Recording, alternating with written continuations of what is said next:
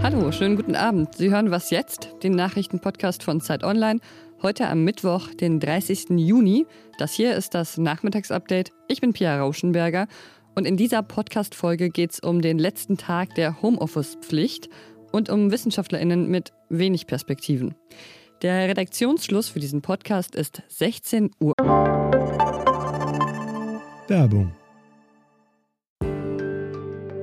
Diese Woche in der Zeit?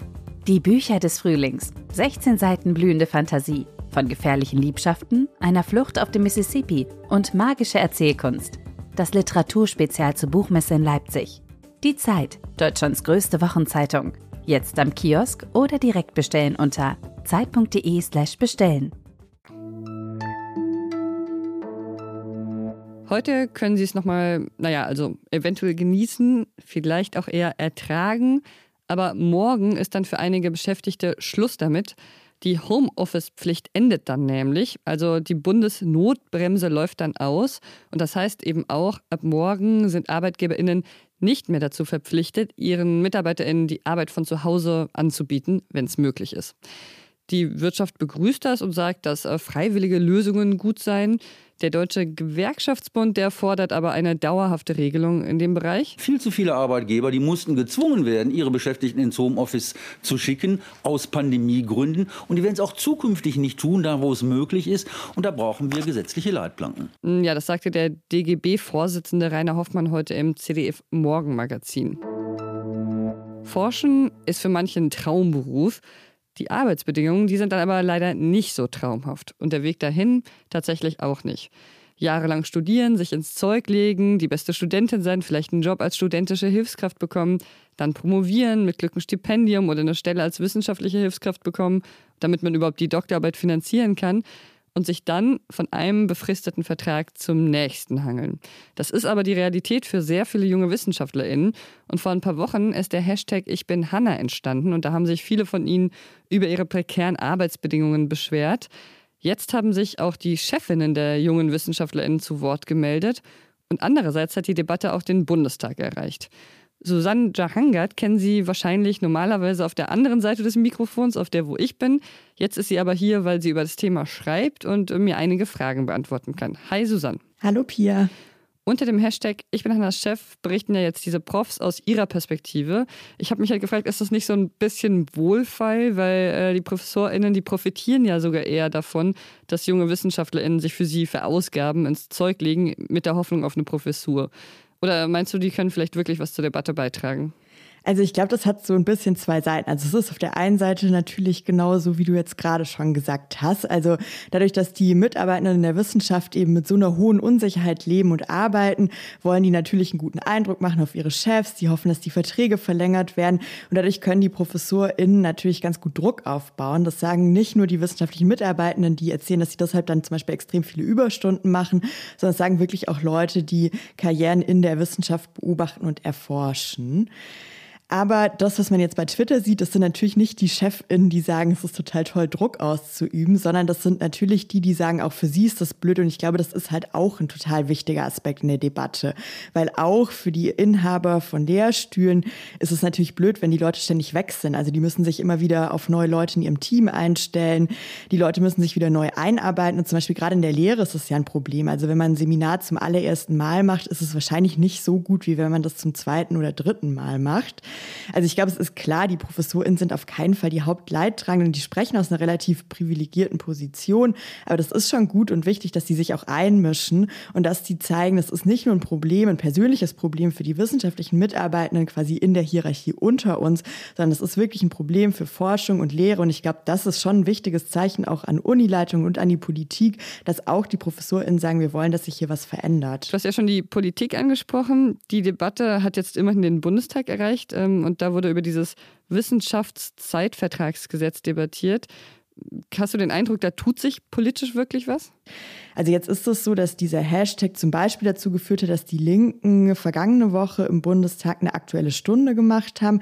Da ging es um das Wissenschaftszeitvertragsgesetz. Das ist jetzt so ein bisschen ein sperriges Wort, aber das ist halt eigentlich der Kern der Debatte. Also das Gesetz ermöglicht es, dass Leute in der Wissenschaft so lange über Jahre befristet werden, was in der Industrie zum Beispiel gar nicht möglich wäre. Und Einige fordern, dass dieses Gesetz abgeschafft werden soll oder zumindest wollen viele, dass es verändert wird. Im Bundestag war das jetzt so, dass die Bundesforschungsministerin Anja Karliczek das Gesetz verteidigt hat. Und das hat dann so ein bisschen den Eindruck wieder bestätigt, den viele wissenschaftliche Mitarbeitende bisher haben vom Bundesministerium für Bildung und Forschung, dass die bisher ziemlich wenig Verständnis gezeigt haben und wenig Signale gezeigt haben, dass sie wirklich was verändern wollen. Eine mögliche Lösung des Problems sind sogenannte Tenure-Track-Stellen. Die gibt es in anderen Ländern wie den Niederlanden. Was ist das genau und könnten die vielleicht die Situation der WissenschaftlerInnen verbessern? Genau, also ich glaube, dafür muss man ähm, einmal nochmal verstehen, was eigentlich das Problem ist. Also es gibt ja ziemlich viele Leute, die in Deutschland promovieren und die dann auch danach noch weiterhin an den Unis arbeiten, aber halt befristet und dann keine Professur bekommen und dann irgendwie aus dem System rausfliegen und sich einen ganz anderen Job suchen müssen. Die sind dann aber meist schon so Mitte, Ende 30 und das ist natürlich ziemlich schwierig. Und diese Tenure-Track-Stellen, das sind jetzt so spezielle Stellen, die einen quasi zu einer Professur hinführen und die einem schon viel früher mehr Sicherheit geben. Also das sind Stellen, da hat man dann so eine Bewerbung Bewährungszeit und wenn man diese Bewährungszeit quasi mit guten Leistungen übersteht und schafft, dann wird einem schon ziemlich früh eine Professur auf Lebenszeit garantiert. Es gibt auch mittlerweile einige, aber das sind halt immer noch ziemlich wenig Stellen, wenn man das quasi vergleicht mit Lehrstühlen und mit den Menschen, die überhaupt promovieren und in der Wissenschaft bleiben wollen. Aber das ist halt auch nicht die einzige Lösung. Also zum Beispiel sagen auch viele, neben diesen Tenure-Track-Stellen muss es trotzdem viele entfristete Stellen im Mittelbau geben, die halt nicht nur immer über Befristungen laufen. Okay, so sieht es also erstmal aus. Vielen Dank dir, Susanne. Ja, gerne, Pia. Ja, scheiße, Alter. Straight up scheiße. Was ja, die Fans, die waren natürlich etwas enttäuscht nach dem EM aus gestern. Ein Trainer ohne Überzeugung, ein Team ohne Plan. So hat mein Kollege Oliver Fritsch über äh, Jogi Löw und das Nationalteam geschrieben. Der scheidende Bundestrainer, der hat heute die Verantwortung dafür übernommen, dass sein Team gescheitert ist. Aber er wäre wahrscheinlich nicht der Bundestrainer, wenn er nicht gestern schon nach dem Spiel direkt ein, zwei Ideen gehabt hätte, wie die Nationalmannschaft noch besser werden könnte, beziehungsweise was ihr noch fehlt. Kaltschnäuzigkeit in manchen Momenten, Abgebrühtheit. Die Mannschaft muss noch ein Stück reifen, um als Mannschaft erwachsen zu sein. Jetzt geht Yogi also, aber wohin geht er eigentlich? Geht er in Rente, habe ich mich gefragt. Vom Ruhestand habe ich jetzt noch nie gesprochen. Ach so. Klar ist, dass natürlich auch eine Pause für mich mal wichtig ist, auch eine emotionale Pause. Vielleicht muss ich auch mal ein bisschen das alles zulassen. Enttäuschungen jetzt unmittelbar danach, und vielleicht auch mal die Lehre, die kommt. Aber mit Sicherheit gibt es neue Aufgaben, die für mich interessant sind. Für mich hört sich das doch schon ein wenig nach Rentnerleben mit Ehrenamt an, aber mal sehen. Was noch? Regen, Sturm, Regen, Regen, Blitz, Donner. Aber das Gute daran, Sie werden hier nicht alleine gelassen, sondern zu GewitterexpertInnen. Ich war mal in den Bergen wandern, es gab Gewitter und plötzlich war gar nicht mehr so klar, ist es jetzt eigentlich nochmal gut oder schlecht, unter einem Baum zu stehen? Können Pfützen eigentlich gefährlich werden?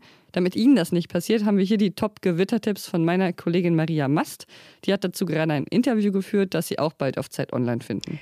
Bei Gewitter heißt es auf jeden Fall als erstes raus aus dem Badesee, unterstellen, am besten in der Umkleidekabine oder im Auto. Das sollte auf keinen Fall unter einem Baum stehen. Überhaupt sollte man auf keinen Fall unter einem Baum stehen, denn das ist die häufigste Unfallursache bei Gewittern, dass man von Ästen oder von einem Baum erschlagen wird. Das kommt leider überraschend häufig vor.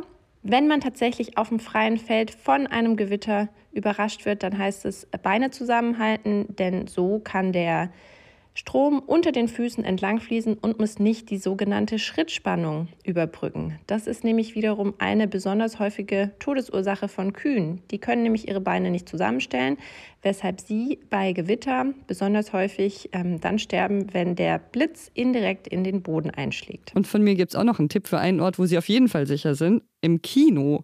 Und ab morgen öffnen einige Kinos in Deutschland auch wieder. Aber wichtig, bitte nicht während des Gewitters zum Kino laufen. Und das war's für heute mit Was jetzt? Morgen früh hören Sie hier dann meine Kollegin Rita Lauter, unter anderem über das Ende des Afghanistan-Einsatzes der Bundeswehr. Ja, unsere E-Mail-Adresse kennen Sie vielleicht schon. wasjetzt.zeit.de ist die Adresse für Lob, Kritik und alles weitere. Ich bin Pia Rauschenberger. Machen Sie es gut. Und weil man ja nicht nur kritisieren soll, sondern auch loben. An der Stelle nochmal Robin Gosens loben. Robin Gosens, ganz kurz. Robin, National Robin bei der